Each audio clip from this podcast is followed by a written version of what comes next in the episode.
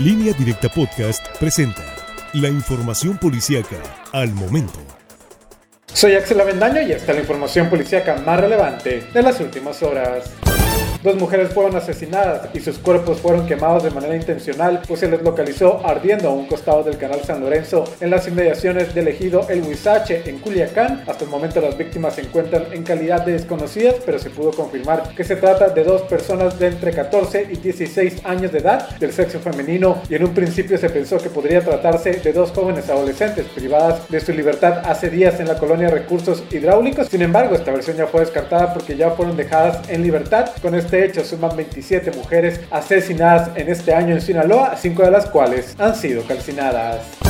El cadáver de un hombre envuelto en hules de color gris y negro fue localizado abandonado la tarde de este miércoles en una zona enmontada que se ubica a espaldas del fraccionamiento Colinas del Bosque del sector Prado del Sol en Culiacán. Hasta el momento se desconocen las características de la víctima ya que el cadáver se encuentra totalmente envuelto en plásticos de color gris y negro atado con una cuerda. El reporte se registró poco después de las 5 de la tarde en donde se informó sobre una persona sin vida envuelta en una lona a un costado de la calle pavimentada que corre paralela a la barda perimetral de dicho fraccionamiento.